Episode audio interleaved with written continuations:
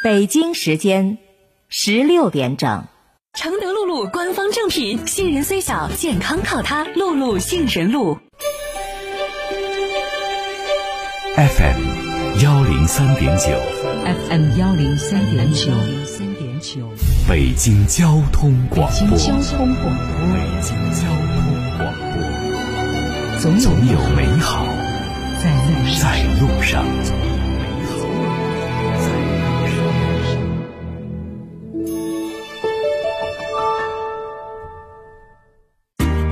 北京交通广播，FM 幺零三点九兆赫。提示您，即将收听到的是联谊会。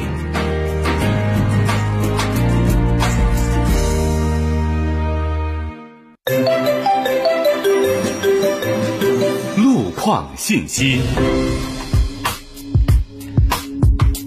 看一下路况，首先来看几个事故，在北五环的东向西顾家庄桥以西有事故，后车行驶缓慢，对尾排过了广泽桥。在西南三环的丰益桥到万柳桥。呃，在外环的双方向目前都是车多。莲花池东路汇成门桥东向西有事故，东三环燕沙桥北向南中间车道有事故。东南五环的方向啊，在东五环远通桥北向南的外侧车道有事故。西四环金沟河桥南向北中间车道有事故。在西部地区环路呢，目前在西二环南向北月坛南桥以北有事故，后车排过了复兴门桥，反方向北向南方向全线车多。西三环的航天桥到花园桥南向北车多，紫竹桥到新兴桥北向南车辆行驶缓慢。西四环北向南定慧北桥到定慧桥目前也是车多拥堵。西五环的北向南衙门口桥以南发生了事故，请后车注意避让。春有百花，秋有月，夏有凉风，冬有雪。北京交通广播提示您关注天气变化。受到冷空气影响，今天北京的最高气温呢仅有零度，冻感十足啊！大家要注意防寒保暖，谨防感冒。但是阳光不错，天气晴朗。目前来看，这个太阳还是支持大家出门散散步的。今天夜间呢是晴转多云的天气，能见度不错，有利于交通出行。具体的预报，在今天下午是晴见多云，北转南风二三级，最高气温零度，最小相对湿度百分之二十。今天夜间晴转多云，南转北风一二级，最低气温是零下。下八摄氏度，最大相对湿度百分之五十。空气污染气象条件预报：今天白天的北京地区受到高空西北气流控制，非常有利于污染物的扩散。空气污染气象条件等级为一级。今天京城没有大风雨雪天气，比较适宜大家擦洗车辆。当人人万物被网络连接，当滑动点击可以完成一切，当技术裹挟着生活滚滚向前。我们邀请你一起来学习、来思考、来讨论、来碰撞，站在潮头看日新月异的世界。北京交通广播，二零二二年联谊会，每天下午四点，享受互联易生活。本节目由牛栏山酒厂特约播出。一月一号和一号，二月一号和一号，元旦春节都和一号。牛栏山一号，二锅头选牛栏山一号。二锅头三百年，源自牛栏山里面。当人人万物被网络连接，当滑动点击可以完成一切，当技术裹挟着生活滚滚向前。我们邀请您一起来学习、来思考、来讨论、来碰撞，站在潮头看日新月异的世界。北京交通广播联谊会，联谊会，享受互联易生活。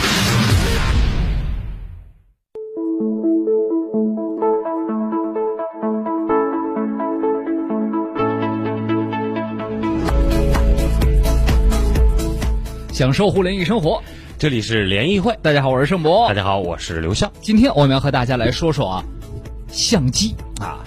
呃，虽然相机对于很多朋友来说已经成为古早记忆了，但是呢，在专业领域，尤其在摄影爱好者的圈子里边，大家对于相机，尤其是单反、无反相机还是特别关注的。对那最近有一个消息呢，已经不光是摄影者关注了，那就是佳能的董事长最近在接受媒体采访的时候表示啊，说很明显无反光镜。相机将成为数码相机的主流，对市场需求正在加速转向无反相机。为此呢，我们正在稳步转移制造业，而且他还放出了一个重量级的消息，也就是佳能的 EDX Mark 三是佳能的最后一款单反。他说，佳能将通过把生产线转为仅生产无反系统，结束单反数码相机的开发和生产啊。这个消息一出来啊，这个媒体基本上的报道标题就是“单反时代落幕了”。啊，其实就说起单反，对于咱们这一代人还是有很深刻的感情的。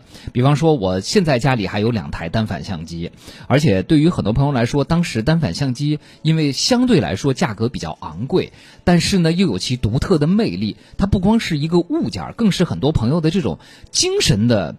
一种寄托和和爱好的一种升华啊，没错。那当时您您买过单反相机吗？也买过，那是很早很早以前了。就是往往回到家里的时候都精疲力尽，对但是琢磨着家里头柜子里还放着那么一个东西呢，啊生活都有希望。对，是。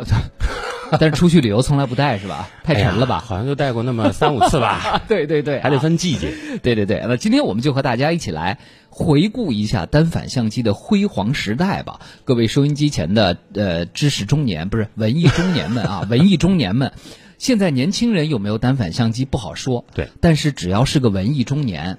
一定曾经拥有过一台单反相机，尤其在北京这样的城市里，这个我是敢拍着胸脯说的啊！各位的这个第一台单反相机是什么啊？单反相机曾经在您的生活中，尤其在您的旅行中，在您和家人的相处中，有过什么故事，留下过什么印象啊？欢迎大家今天都可以通过我们的微信公众号“联谊会”，互联网的联，小写的英文字母 e 和开会的会，和我们一起来聊一聊。啊，今天呢，我们也请来的两位，第一，他们都是非常资深的摄影师，对第二呢，他们。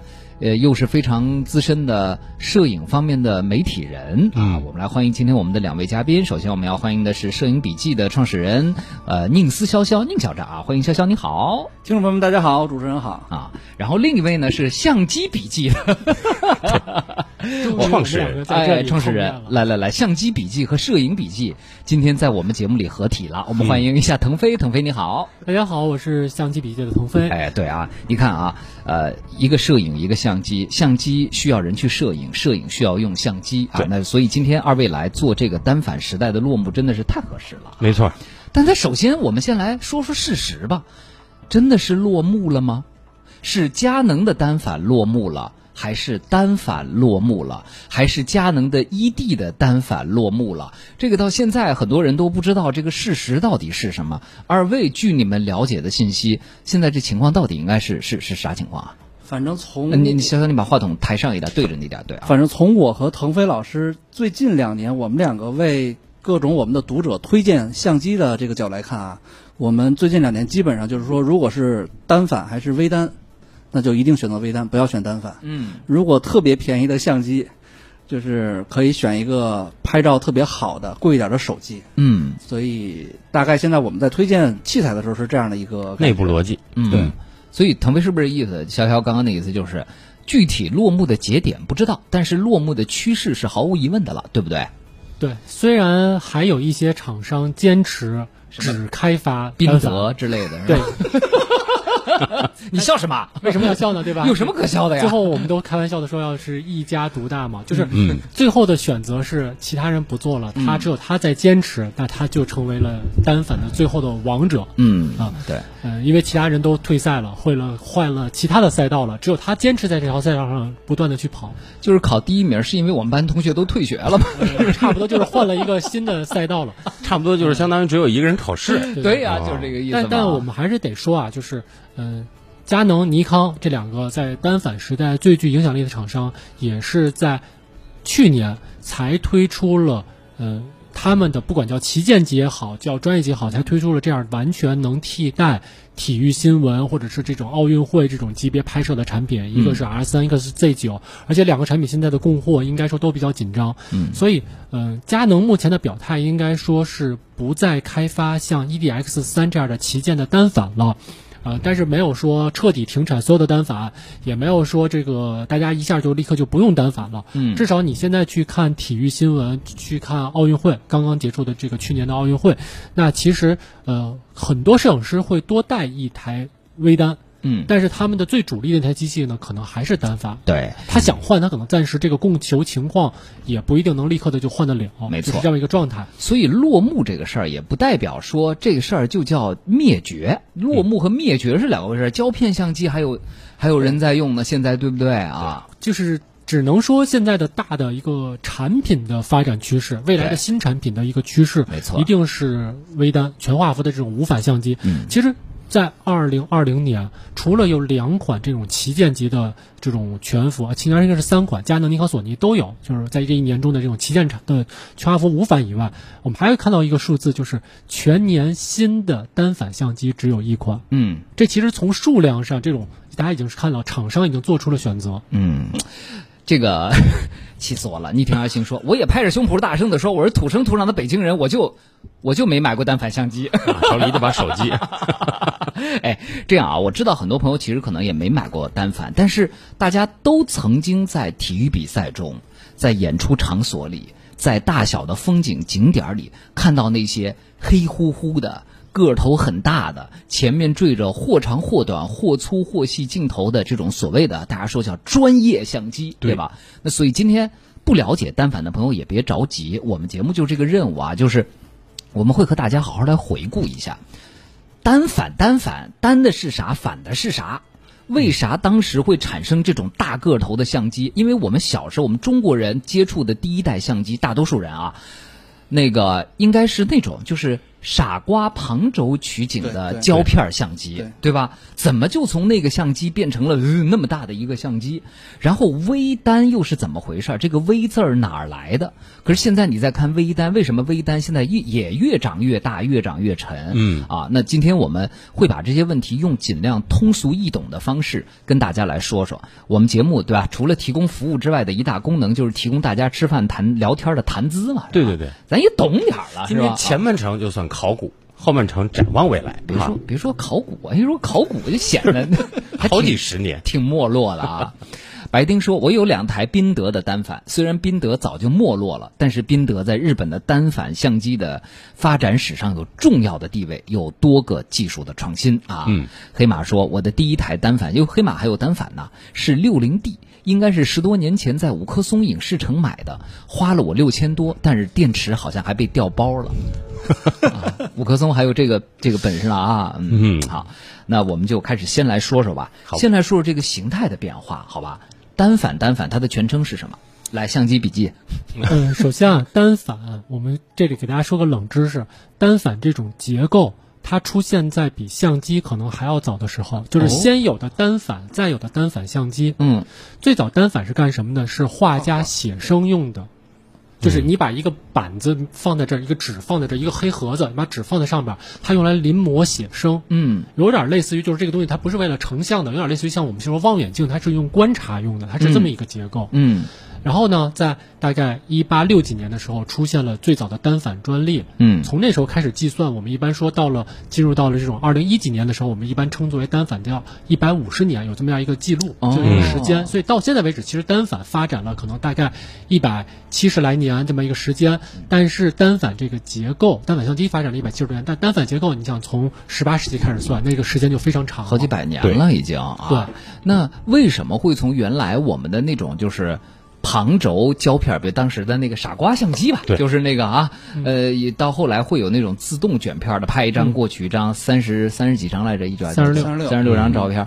到后来怎么就这个这个结构单反叫单镜头反光相机，很多朋友都在说哈，就为什么这个结构要变成这样？潇潇讲摄影笔记的时候，一定讲了最重要的这个几个点，摄影的几个点，其中有一个是取景，取景。嗯。所以就是从旁轴时代的时候呢，我们会发现，就刚才盛博说的，这个旁轴的傻瓜相机往往是不能换镜头的。嗯所以它那个取景框呢，就是根据它配的这个镜头呢，决定好了这个视野。嗯你从那框里看到的就差不太多。嗯但是那个时候我们用旁轴相机也会遇到一个问题，比如说您没摘镜头盖儿，嗯，从那小窗是看不出来的。对，夸夸夸拍了一卷了，发现这一卷白拍，当然没关系啊，没曝光，你可以摇回去重新再拍一次。对对对对对啊 当然那个那个精彩的瞬间你就找不回来了，嗯对吧？那么如果旁轴是可以换镜头的，你就又遇到一个麻烦事儿。比如说，如果我们要真换了一个很长焦的，嗯，你从这个小框看啊，它再给你一个更小的小框，嗯特别小的一点儿，就是哎，这是取景范围。你看到这个大大的这一片都不是，不好意思，嗯如果你用很广角的，那不好意思，你上面再加一个外接的一个取景的，你才能这样对应上。嗯所以它的取景的这个范围呢，呃，是有误差的。对而且镜头盖盖上了你是发现不了的。再者一个，你拍很近东西的时候，旁轴是从旁边的光轴来取景，从它中间的光轴来拍照，这俩光轴不是一个，可能看的东西也有误差。旁轴是什么啊？就可能还是有对相机不太熟的朋友，就是当年我们玩的那个傻瓜相机啊，它一般是在这个相机的右上角开个窗，或者中间儿或者左上角开个窗，你要不注意，你觉得那就是两块玻璃而已，就是靠近你眼睛一块，然后那边有一块，然后你其实就是通过这个开的小窗去看你的这个框里，就是你的将来的胶片里边会取下来哪些东西，对对不对啊？但这就会出现刚刚潇潇说的那个问题，因为那其实就是一个小窗。对，那真的是个小窗。对，对所以它就没有办法，比如随着镜头焦距的变化，把里边的事物放大或者缩小。所以单反的好处就是所见即所得。我取景是这一个镜头，我拍照也是用这个镜头，只是通过一个反光板，在我不拍的时候呢，通过反光板把这个光线呢反到上面五棱镜里边，再一折射到我眼睛里边。那我不管是用变焦镜头的变焦，还是我不停的换换方向啊什么的，我拍多近的东西啊没关系，你看到的和你拍到的这个取景范围可以讲是几乎差不太多的。对，就是等于它是用一个，如果拆过单反相机的朋友会知道，叫单镜头反光嘛，反光就是那块反光板，一般是大概四十五度的样子，对吧？四十五度的样子，你把那镜头一拆开，里边一块斜着的跟镜子似的东西，嗯其实那块就叫反光板。对然后它把镜头进来的光，哎，往上先反射。因为四十五度放着嘛，横着进来，往上反射，上面有一个棱镜，哎，再反射一次，这个光就进到你眼睛里了。所以就是刚刚潇潇说的叫所见即即所得所得。这个时候你不管焦距你怎么调近调远，反正你看到的东西就是从那个你前面那个镜头里进来的东西了。对，嗯，是不是啊？啊，这就是当年为什么会出现单反这个产物。单反好啊，我记得当时我第一次用单反的时候，我被那个取景器里的画面震撼了，真的就是清晰，而且是就是你镜头调的时候，那个哎那个画面会变大变小，瞬间的变化。啊，特别的棒，我觉得，而且那种迷人的声音，那个反光板，咔嗒咔嗒咔嗒，你笑什么？稍有一个啊，对吧？追求机械感，对吧？对吧？啊，咔嗒咔嗒咔嗒，嗯，好，我们这个很多朋友也在说自己的这个故事啊，我再来念念啊。龙说了，有一我有一个尼康的 D 七千，使用率极低，对单反的印象就是发现婚礼的摄像师都用单反。把录像机的活儿给抢了啊！那您应该说的是后来的事儿了，对对对啊，五一处这是五 D 二以后的事儿，对零八年以后的事儿。嗯这都是很多的这个很，这也是很长一段时间的回忆了。对啊，嗯枯木说了，所谓单反穷三代，单反落幕是意味着我能给孩子留点遗产了，还是后代们八辈子贫农永远不得翻身了呢？啊，Zero Z 说，我的第一台是尼康 D 三百 S，啊，太重了。就买了一台，再也不看单反系列了。卡片机防水倒是陆陆续续的买了三四个。嗯 Frank 是富士的 XS 十啊，YYDS，我二零零一年年初买的，握持感舒适、便携，出片容易，拍小姐姐好看，而且还是理财产品。买了之后经常无货，简直就是各种香。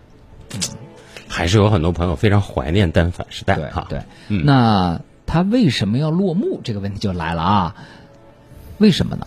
其实我们去想，进入了这个数码时代之后，我们我们这个拍照已经不再是用胶片了，嗯，可以用电子传感器。拍完了之后，这个相机一处理，你马上一回放就已经可以看到成片儿了。嗯，甚至如果使用电子取景的话，你在拍之前就已经可以看到那个画面，以电子这个取景的形式呈现在这个不管是液晶屏也好，还是电子取景器也好，对吧？那么电子取景它除了取景范围的所见即所得，它还有什么好处呢？它还可以实现曝光的所见即所得。嗯就比如我调亮点、调暗点，你用单反的光学取景器你是可是看不到的。嗯但是电子取景器一样可以实现，对吧？包括呃对焦更好什么，这往专业方向说了，咱们就说简单的，就是曝光你也所见即所得，就是我所见所即所得的更加纯粹。嗯然后从这个角度来讲，大家又发现一件事儿。那既然我都可以电子取景了，直接这个反光板打开哈，就直接用这个电子传感器来来来吸收光线了。那我要这块反光板干嘛呢？嗯我不要它，我不是还省点成本吗？嗯而且最重要的一点，原来所有的相机镜头就为了躲这块反光板，做了很多都要把它的这个屁股后边我们叫后组镜头啊，要往小了设计，嗯要不然就打板了，嗯这反光板一抬起来，啪打飞了，那完蛋了，对吧？你就要往小了设计，往小了设计，就当你发现你在设计光学的时候有这么一个东西，你要先躲开，它一定是限制你的设计思路的。嗯所以从成像的角度来讲呢，把这个东西解放了之后呢，容易获得很多更奇葩的镜头。然后呢，这个呃镜头后组更贴近传感器呢，也容易获得更好的画质。嗯所以从方方面面来讲呢，都是更优秀的。嗯当然它会带来两个呃缺点。第一个缺点呢，就是电子取景不像光学取景这种，就是什么东西马上就能看到，比如一只鸟飞过去，早期的电子取景实质还是比较明显的。鸟飞过去了，然后你才从这个液晶屏上看到，哟，一只鸟飞过去了。嗯还有一个呢，就是肯定是要费电的，嗯对吧？但是这两个问题随着科技的进步呢，都会慢慢的完全解决掉，或者说完全不明显。嗯，对，这就是其实刚刚他说的，就是我第一次用数码相机的时候的感受。我第一个数码相机是美能达的，嗯那个银色的，反正跟圆筒炮似的那样的一个 Z 一好像 Z 三好像是的，好像是的啊。当时我第一眼一看，因为当时我用过，我想想啊，我有一台，啊不对，当时我不对，当时我用过我们学校摄影系同学的那个单反相机的时候，我在看那电子取景器，颜色也不对，而且那个画面也很小，而且里边你要动一下镜头还卡。就怎么看就怎么不舒服，对吧？所以腾飞其实这么多年来，这个电子取景现在到底发展到一个什么水平了？就是跟单反的这个光学的取景器比起来，还差多少？现在？你当时看的这种取景器，可能只有大概二十万点。嗯，这个点呢，它其实跟像素或者是这种吧，它是有一个换算的。嗯就比如说我们一般说的这个六四零乘四八零，这个规格其实很低了。嗯这个六四零四四八四八零，大家都知道最早的可能这个摄像头的水平。480但是这种的话我们要算成点的时候，还要再乘以三。嗯这个得到的数可能大概是十呃十万左右。嗯可能你这个当时的取景器就要十万点、十万像素。嗯呃，你可能当时早期的时候二十万、三十万，到后来六十万、九十万，现在最新的一些像索尼的微单上的是多少？九百四十四万点，而且。我们过去我们知道一个叫视网膜这个概念，就是有它有一个舒适距离的，就就是想的是 E F E V F 这个东西，它是贴在你眼前的，在这么近的距离内给你这么高的分辨率，嗯你就会觉得它的这个细腻程度你就看不没有问题，有可能是看不到点的感觉了，已经。，所以现在真正就说电子取景器的发展已经是开始在走，比如高亮度、嗯高速度、低延迟这条思路了。因为嗯在这个分辨率细节上，当你发展到五七六万点或者六十六那个九百四十四万点的时候，其其实这个细腻程度已经绝对不输光学取景了。嗯，现在就在解决什么延迟延迟问题延迟的啊。对，然后解决了你的这个嗯高亮度，比如说我看到的时候，它跟跟过去的光学比呢，它可能让你在不那么刺眼的情况下展现更大的一个光比范围。嗯，它已经解决这个东西。其实潇潇刚才说了一个特别好的点，就叫做所见即所得。在胶片摄影时代，单反是最接近所见即所得的，但它能提供给我们的呢，是与肉眼接近的所见即所得。嗯，而现在进入到这个数码时代之后，电子取景。是更接近于拍照效果的所见即所得，就是最终成像的所见即所得。如果有一些啊，咱们听众里边有一些可能过去的职业摄影师，他们在单反时代其实上会有一种东西叫做波拉片，在胶片时代有一种东西叫波拉片，有点类似于我们过去的现在这个一次成像。那个时候的波拉片是，比如你用柯达的某一种底片，它就有个柯达对应的波拉片，干嘛呢？比如你拍一个。肖像或者拍一个这种明星，你不可能说我冲洗好了再给你看效果，一定这个档期约好了，那怎么光怎么摆怎么弄？波拉片就是高端的一次成像的底片，撕一张几百块钱在当时，但是你为了拍明星，你为了这个档期给他约好，你只能去干这个事儿，撕完了给人看，哎，呈现了这个可能这个细腻程度不够，但是光影呢大概是对的。大家看一下这个 OK 吗？哎，大家都同意了，都满意了，现场换成正式的胶卷拍一张。嗯你想当年我们这么麻烦，现在。一方面本身屏幕规格高了，另外一方面我们还可以拿它接一个网线。接一个视频线，甚至拿手机直接同步，旁边拿 iPad 上一看，OK 吗？OK 了，这张过，就这样、嗯非常快捷的一个流程了。对啊，所以现在你看取景不成问题，但是我还有一个遗憾啊，那个快门声儿啊，那个反光板的那个咔嚓咔嚓那个声儿啊，对吧？不见了，就是还挺遗憾。现在是不是微单相机这个快门儿的这个声儿，就是来自于它那个帘儿啊？也不，它都不用帘儿了吧？微已单相机啊慢。慢的都就是在慢慢的不用了，全是模，就跟那个现在电动汽车模拟那个发动机声浪似的那种感觉，是吧？可以有，可以 可以可以有。其实吧你想啊，其实，在单反的时候，我们整个的这个胶片时代的单反，其实还是很偏重于机械的。即使后来加了很多的这种运算进去，但它还是一个偏重于机械的感觉。对它其实你看这一台相机，它里边其实分了可能取景、对焦、测光、快门、成像，它是一堆的零件在这儿相互的这个配合。在这个随着我们这个计算性能，随着我们的这些东西发展，在微单里边，这个基本上那颗传感器就承担了绝大部分的工作。嗯现在尼康已经把机械快门整个扔掉了，嗯而佳能、索尼的最高速度的模式也都是用的是电子快门。嗯啊，要像当年在最早的奥运会的时候，想把这个做成十张连拍，你知道那个相机得绑一个很大的这个马达的这样一个体系。嗯嗯现在就很小一台相机，三十张连拍。嗯，所以就是在机械结构，就那个反光板要抬这种情况之下，它的连拍速度一定是有一个极限，它上不去的，对。不对？啊，嗯，就据说还有一个就是 ISO 说这个呃现在的这个微单就是无无反无反光板的这种相机，它的 ISO 可以到很高，但是单反就不能有类似于像 ISO 一万两千八了，可以，都可以，也可以的是吧？这个这个没有差别，这个没有差别，哦。他们都用的一个传感器嘛。哦。你想，过去你要拍一张照片，在单反时候是反光板抬起，快门儿完成一次升降。嗯这个过程大概极限极限压榨下去的话，你可能也得需要大概五十毫秒左右。嗯那你。你这一个一秒钟的时间除以这五十毫秒，然后还得背上你有这个对焦啊、测光的时间，你的连拍就一定是受限的。嗯，对，而且对于这种连拍要求高的，比如像这种体育摄影的这种摄影师，他们可能对于画面的把握也非常重要。嗯有反光板一定会眼前黑，或者除非它的反光板是半透明的，对它会黑一下是是固定的。是是现在的无反是可以做到眼前不黑了。嗯就我实时。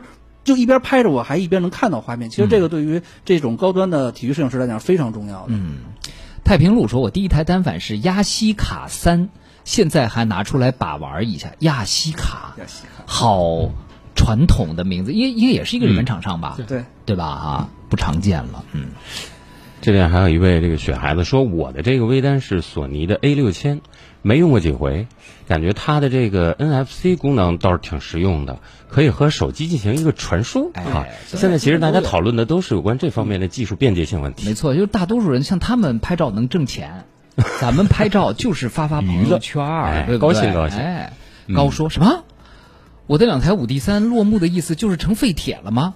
没有这个意思啊，所以呢，大家别着急，我们下半时段跟大家来说说，就是未来这个相机市场虽然有单反的落幕，微单其实也在有变化。你看微单无反相机为什么最早叫微单？就是刚刚潇潇说了，它能变小，但现在又有一个问题了，你现在再去买微单，你发现它又越变越大。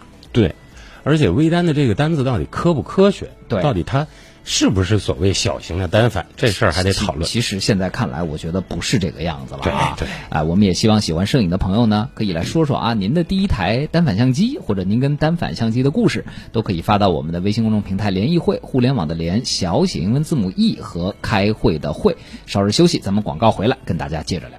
联谊会，享受互联易生活。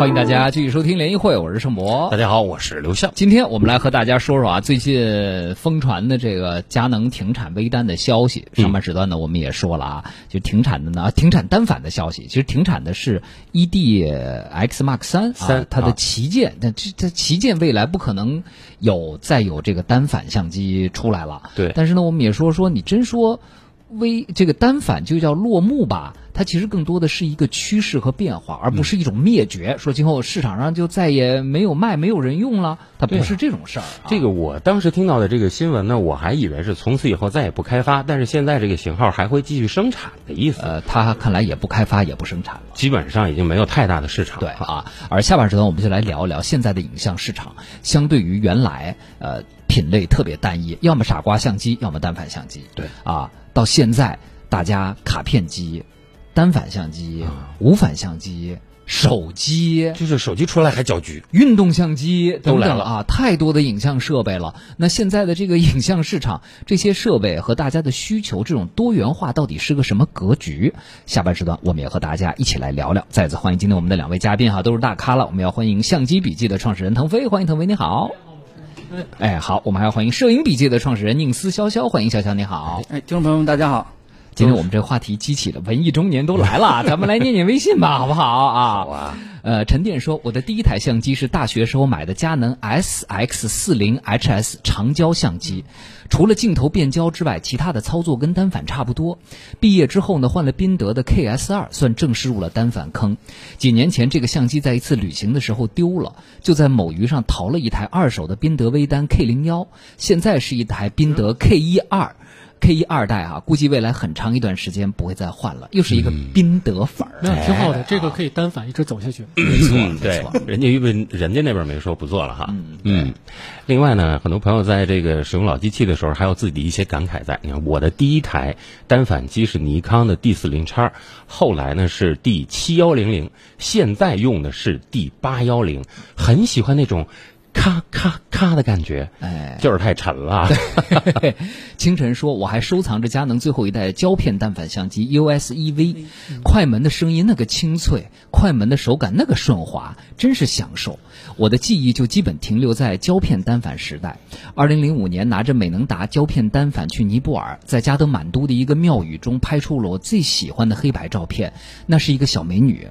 当我十一年后，二零一六年再回去找他的时候，我就拿着那张照片，我真的找到了他，这是我最好的旅行记忆。哇，这个太这个故事非常棒，太有感觉了。我们可以推起电乐哭一会儿，太感人了。于伦说，十多年前当驴友被推荐买了 N 九零，买回来带着出 N 九零是什么？是 D D 九 N 九零。尼康的九零吧，它对应该是尼康九，对尼康的 D D 九零，对对吧？D 九零啊，买回来带着出了一次山就放家了。去年夏天配了个五零的头，专门拍家里的宠物了。嗯，哎，首先啊，我得跟说一下，就是呃，家里还有单反的，尤其你们好久没用的，其实呢，由于最近这段时间缺货比较厉害，所有的新机二手都涨价了。你如果真的用不上，可以考虑把它想办法回收掉。太老的也不行了吧？嗯。D 九零以后的都还可以，其实像包括五 D 二也，五 D 二还行吗？我家里有哎，据说很坚坚挺。请你帮我卖了好吗？我哪天全套送到你家去啊！我跟你说，这是就是有些时候我们叫三十年河东，三十年河西，就是有一些我们可能五年前看不上的东西，今年再看它的价格，它的比例涨幅比例可能是五百加八加我这八百加五百等于一千三这样的一个增增幅比例。哦，嗯，一方面是什么呢？就是有些产品它变成了一个收藏品了，大家重视的是它过去的颜值和设计。啊、不得不说啊，就当年就有点像我们过去手机也是一种百花齐放，现在反而就变得有点单一化了一样。就是过去有一个时代，这个卡片机它其实不太讲究画质，就讲究它的设计。嗯尤其是可能像宾得、松下、美能达这些厂商做过一个非常好看的，嗯，对，就非常好看的机，包括那个当时莫文蔚代言佳能的那个很金属感的 XS 这种相啊机，对 XS 对如果你有手上有好成色的话，这些相机现在在某书、某红书上，小红书吧，你就直接说吧。还某红书，它已经变得火了。对，因为刚刚放广告，腾飞说现在卡片机特别火，我以为是黑卡什么的呢，说不是啊，是明星拿在手上拍照的那些，其实。本身相机不怎么样，但样子长得很好看的那种，对不对？所以你看，人的需求现在非常多元化了。对就相机它能成为摆件和饰品了，已经。其实早几年的时候，我们不也拿这个海鸥之类的当道具吗？哎只不过现在对对对这个道具可能也随着时间推移增长，变成了一个数码相机了。没错，嗯，这个大家如果家里就是摆了好久的，成色好的，你可以真的是关注一下，看一看。嗯，上闲鱼去先看看行情。你是不是最近想收啊？我加了一个专门的这种种就是因为我回顾这是要看历史，因为他嗯卖这些机器，嗯我没事就翻一翻，一看，哎，这是大概我一一年的时候我拿过评测过的，这个哎我一三年评测过的，这种感觉其实还挺好玩的。嗯，呃，黄富瑶说，我现在还用我的七 D 加幺七四零。我之所以坚持用这个，是我比较讨厌好多的后台算法，电子化太强会造成过度的滤镜，滤完就不是我喜欢的感觉了。我喜欢成片之后自己调啊，但是但是但是您这个应该是属于高端小众了，真正大众的需求就是。出来，我发朋友圈就美美的，这也是对吧？最近这个手机摄影大行其道的原因，这个咱们一会儿来讲啊，这格局问题。嗯，齐腰深的朋友说，说第一台单反是富士的 STX 1 N，第一台数码单反是柯达的 DCS 四二零。二百一十万像素，我记得特别特别清楚。后来陆续买了啥 D 七零 S、富士 S 三、尼康 D 九零、D 八零什么的。现在数码单反就留了个 D 七幺零零，胶片呢还有那么一小堆。说拍照嘛，我还是喜欢旁轴，镜间快门震动小，声音贼性感。这个深深的坑里气候如何？这 这位朋友肯定是一个大发烧友。对，啊，嗯，道路光明，我的两台胶片相机，一台是亚细卡，一台是理光七，满满的都是回忆啊！不知道您现在是还留着啊？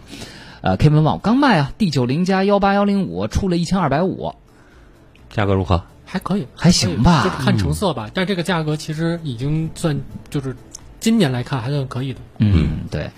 周星说，十年了嘛，嗯十年多了，D 九零都已经。D 九零这个机器，一二年我就写过一篇文章，我就说有一些相机就是大家不要再去追捧，一定要去买了。那会儿主要点名两个，一个是尼康 D 九零，一个是佳能五 D 二。嗯，后来没想到，就过了好多年之后，还有人说说学摄影就买尼康 D 九零和佳能五 D 二二，我都快疯了。我说这个都 不过这也说明一个什么问题呢？就是，嗯，如果你只是拿它来学摄影，你学操作，像 D 九零、五 D 二这些机器还是足够的。嗯，对只不过呢，就是现在还能坚持拍照的，除了一种我说的那种兴趣爱好啊，还是这种专一专进去投入进去拍照的，要不拍星空，嗯，要不拍比如拍鸟、拍运动，嗯。这些还是对相机的这个性能要求比较高的。你看现在其实升级相机就是还在坚持每次换相机，或者说每一代这种提升的或者这种的。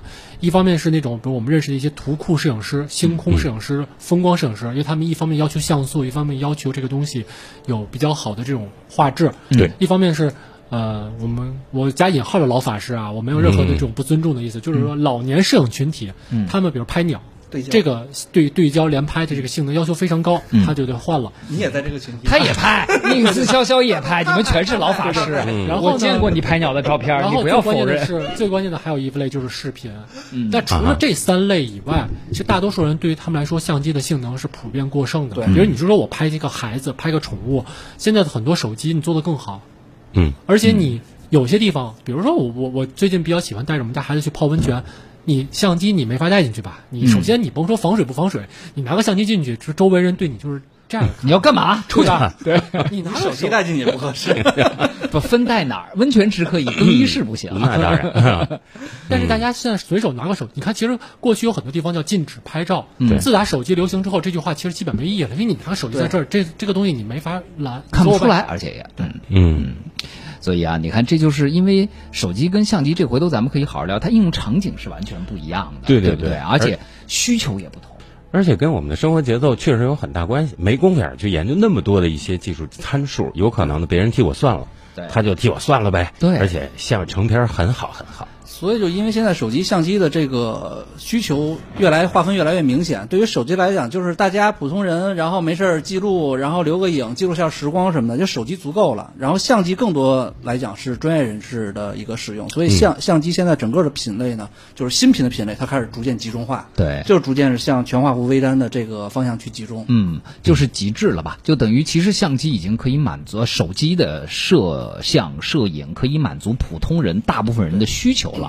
对于大部分普通人来说，相机完全不是一个必需品了。所以现在来说，你买相机真的不要去，比如说说两千以内买什么，或者我们一说，我们总说你两千加点钱吧，就是那句话，难道不花钱就不能学摄影吗？首先啊，你学摄影，你用手机也能学。没错，但是在今天来说，相机它就不已经不是一个记录工具了，它一定是对你影像有点追求，对拍摄题材有点追求的人。所以，既然你有追求，这东西就是有门槛的。这个镜头它五千块的，你就不能指望五百块钱能拍出一模一样的东西来。没错。所以这个时代就是这样，你高端化了，这个产品普遍的单价就是变贵了。嗯，它已经不是一个纯粹的兴趣爱好了，你一定对这东西有点追求。对，所以就未来的单反和无反相机哈、就是咱们说的大的专业相机，主要就是两个路数，一个路数叫生产力工具，就是你能拿去挣钱了，对对吧？这个时候你对它的稳定性、呃安这个这个还有画质啊等等这些反应速度要求就很高。另一方面呢，它是往情怀那个方向走，就是我已经不光是说。拍照片儿这件事情本身了，甚至我已经是对摄影、对相机、对这种结构、对这个物品，我有情怀和喜爱了。我觉得重要的是热情。其实之前有一段时间啊，我们说这个长焦镜头在国内卖的比较多的，一方面是拍鸟、拍运动，当然。民就是这种叫做就是普通用户里拍运动的少，就是我说体育运动的少，普通用户拍明星的多，拍明星，这个他真的是热爱。这个人他给这个我们叫站姐，他可能完全不在意这个相机是什么品牌、多少万像素或者这种，但他对这个怎么拍、光圈、快门怎么设置、这个对焦怎么设置非常熟悉，而且用起来非常溜。二十秒钟前，湖南瓜发来个微信：作为一个追星女孩，我的第一个相机就是微单，主要就是拍 idol。现在不追了，相机就落灰了 啊！真的，我现在我有时候去参加或者主持一些活动，只要有明星来，你会发现还都是小女孩儿，嗯，拿着一个巨长的四百的长焦镜头，甚至有的时候更长，就咔咔咔咔拍，从那明星出来进来一直到出去就一直在拍啊。所以这件事情我就说了，好多人说，哎呀，单反沉、八幺零沉、七零两百沉，你就去那些拍明星的地儿看看去。对小姑娘抱着一个一百四百、幺五零六百，我甚至见过有人扛 C 三百电影机的，一场摄一场这个表表演下来。你先说从带进去排队到他拿起来用，甚至这个机器怎么藏怎么掖，人都想好了。最后就是能一场下来非常有热情。别说沉，沉就是没情怀。啊对对对不管你出去旅游还是拍拍什么东西，你要嫌相机沉，你就是没情怀。沉的就是爱不是真喜欢它。我我就是这么说我自己的，真的。来来，牛栏山来一来一杯啊！一月一号喝一号，二月一号喝一号，元旦春节都喝一号。牛栏山一号，二锅头选牛栏山一号。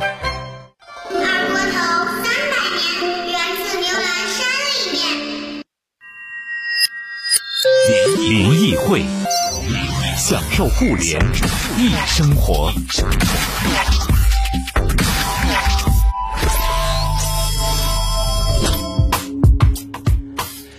青坡第一台相机佳能 A 一，现在是富士的 XT 一啊。OWL 说啥？D 九零能买一千多？我手里这台成色可好了。前些年有人喜欢收 D 八零，因为是 CCD 的，D 九零开始就是 CMOS 了。说那个呃，像齐耀申也说了，说毕竟 D 九零是尼康第一颗惨幅 CMOS 啊，高感当时来说不错了。五 D 二更别说了，全幅入场券啊，视频敲门砖啊，都已经是经典中的经典了。哎，嗯齐耀申你收吗？我家里有一台。而且快门数量真的没多少啊！你你你要收你你联系一下我 啊！这你开始买东西了。哎，嬷嬷说，哎嗯，好多人有 D 九零哎，而且是低低就是低频使用用户。我们现在这微信里，我觉得可以成立一个 D 九零买卖那个 群了。已经刷屏了。哎，嬷嬷说，一四年买的 D 九零用过三次，就在包里放着。哎，我就问问，这么一直放下去会坏吗？啊、什么意思？腾飞，你再说一下。你得充充电，最有可能的是它里边那个时间电池掉电，那个就比较麻烦，就到时候得拆机，可能得换块电池或者换个电容，啊因为相机里是专门有一个管时间的。啊明白。就就是它那个计数器电池完全掉电了，你里边那块电池容易很容易脱电了，哦，那个时间长了可能会坏。明白。吉姆说啥？佳能不出单反啦？早就觉得数码小型化、集成化是个趋势。想起从美能达准单反经验，花光积蓄，尼康 D 七零入坑，最后转到佳能六 D 后，到现在四五年了，我只拍了两千张照片。前阵子发现闪光灯都被锈蚀了。还是蛮有感慨的，对我也有一个正经的尼康闪光灯。有一天我收拾柜子的时候，发现里边的电池都渗液了。对呀、嗯，就关键这哥们还有个六 D，整个这个故事啊。非常的复杂啊，是，嗯，挺好，挺好。哎，所以哎，我那就回到咱们今天的这话题上来啊，因为原来我们一般都是以像体育比赛作为一个顶级单反相机的一个竞逐的舞台的，就现在从这种。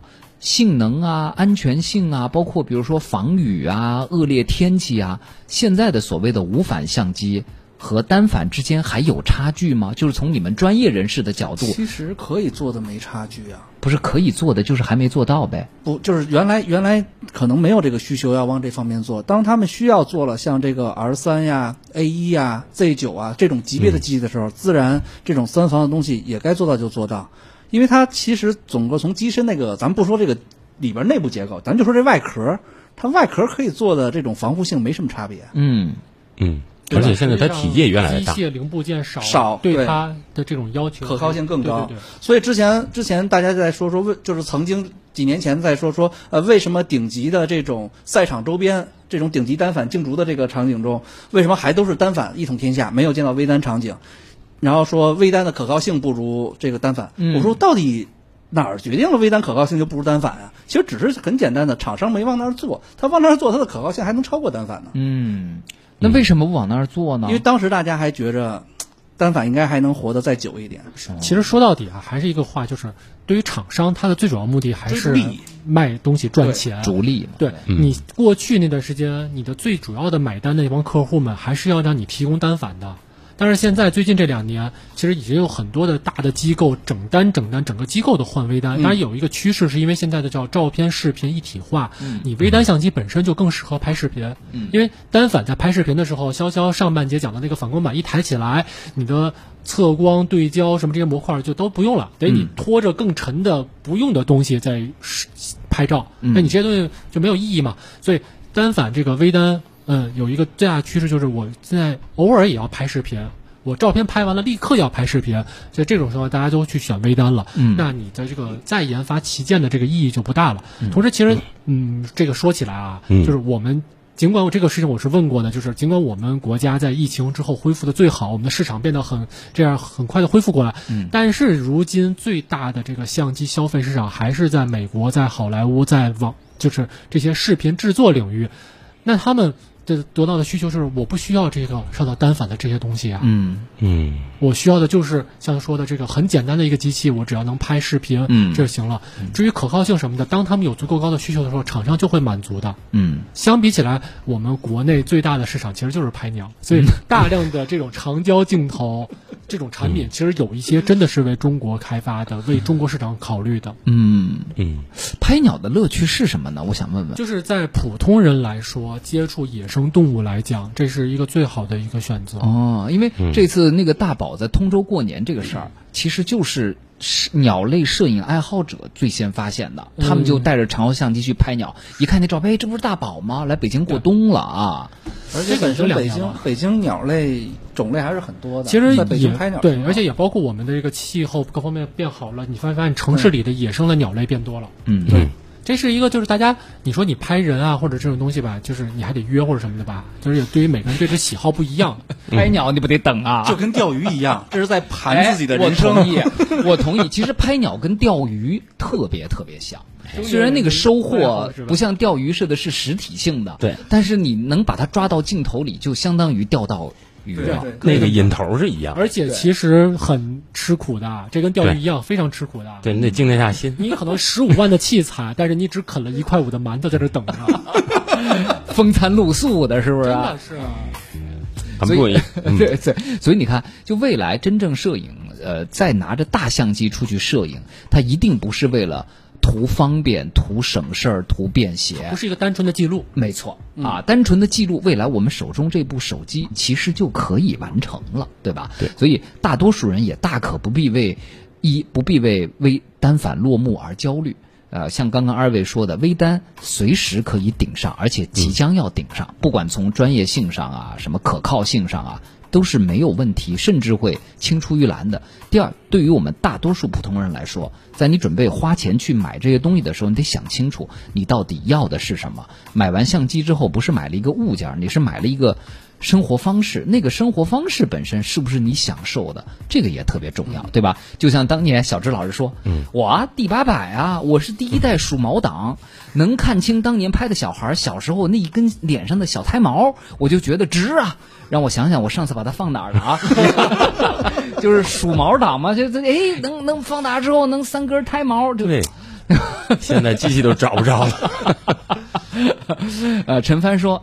预算三万求微单，R 五啊，R 五啊，嚯，R 五啊 是吧？啊，很很单一的一个指向。对，就其实我们的选择应该说变集中了。对，对，可能一个价位上就两台，你拍视频混合的什么都拍的选一个，你极致追求的你可能选一个。完了，没错。那那那种对于比如说我就想花三四千块钱买个。单微单的，是不是这种需求？买个手机，买个快买不着了。这是不止一次被他们这么回答。你已经快买不着，就你很认真的问他，他告诉你不用。其实这一轮全球缺芯加速的这个进程，对，你之前如果芯片充裕，我可能覆盖的产品线再多点儿。对，当我比如这个芯片是一个很通用的，比如就是供电的芯片，我现在就手上一下一万个变成五千个了，我肯定会选择都投入到高单值的产品上。没错啊，所以就是各位啊，就别怪我了，平台上发那个一万以下的问题，我就不问了啊，大家就好好买一部好点的手机吧，里边什么白平衡、光圈优先、快门优先这些知识。在相机的手机相机的专业模式里也都有，你也可以去试，虽然不那么准确吧，对不对啊？但是基本上可以满足需求。哎，好，谢谢谢谢今天二位为我们构筑了一个后单反时代的图景啊！也希望大家能够有机会的话，还是好好享受一下摄影这件事儿。没错啊！谢谢腾飞，谢谢潇潇，接下来是一路畅通。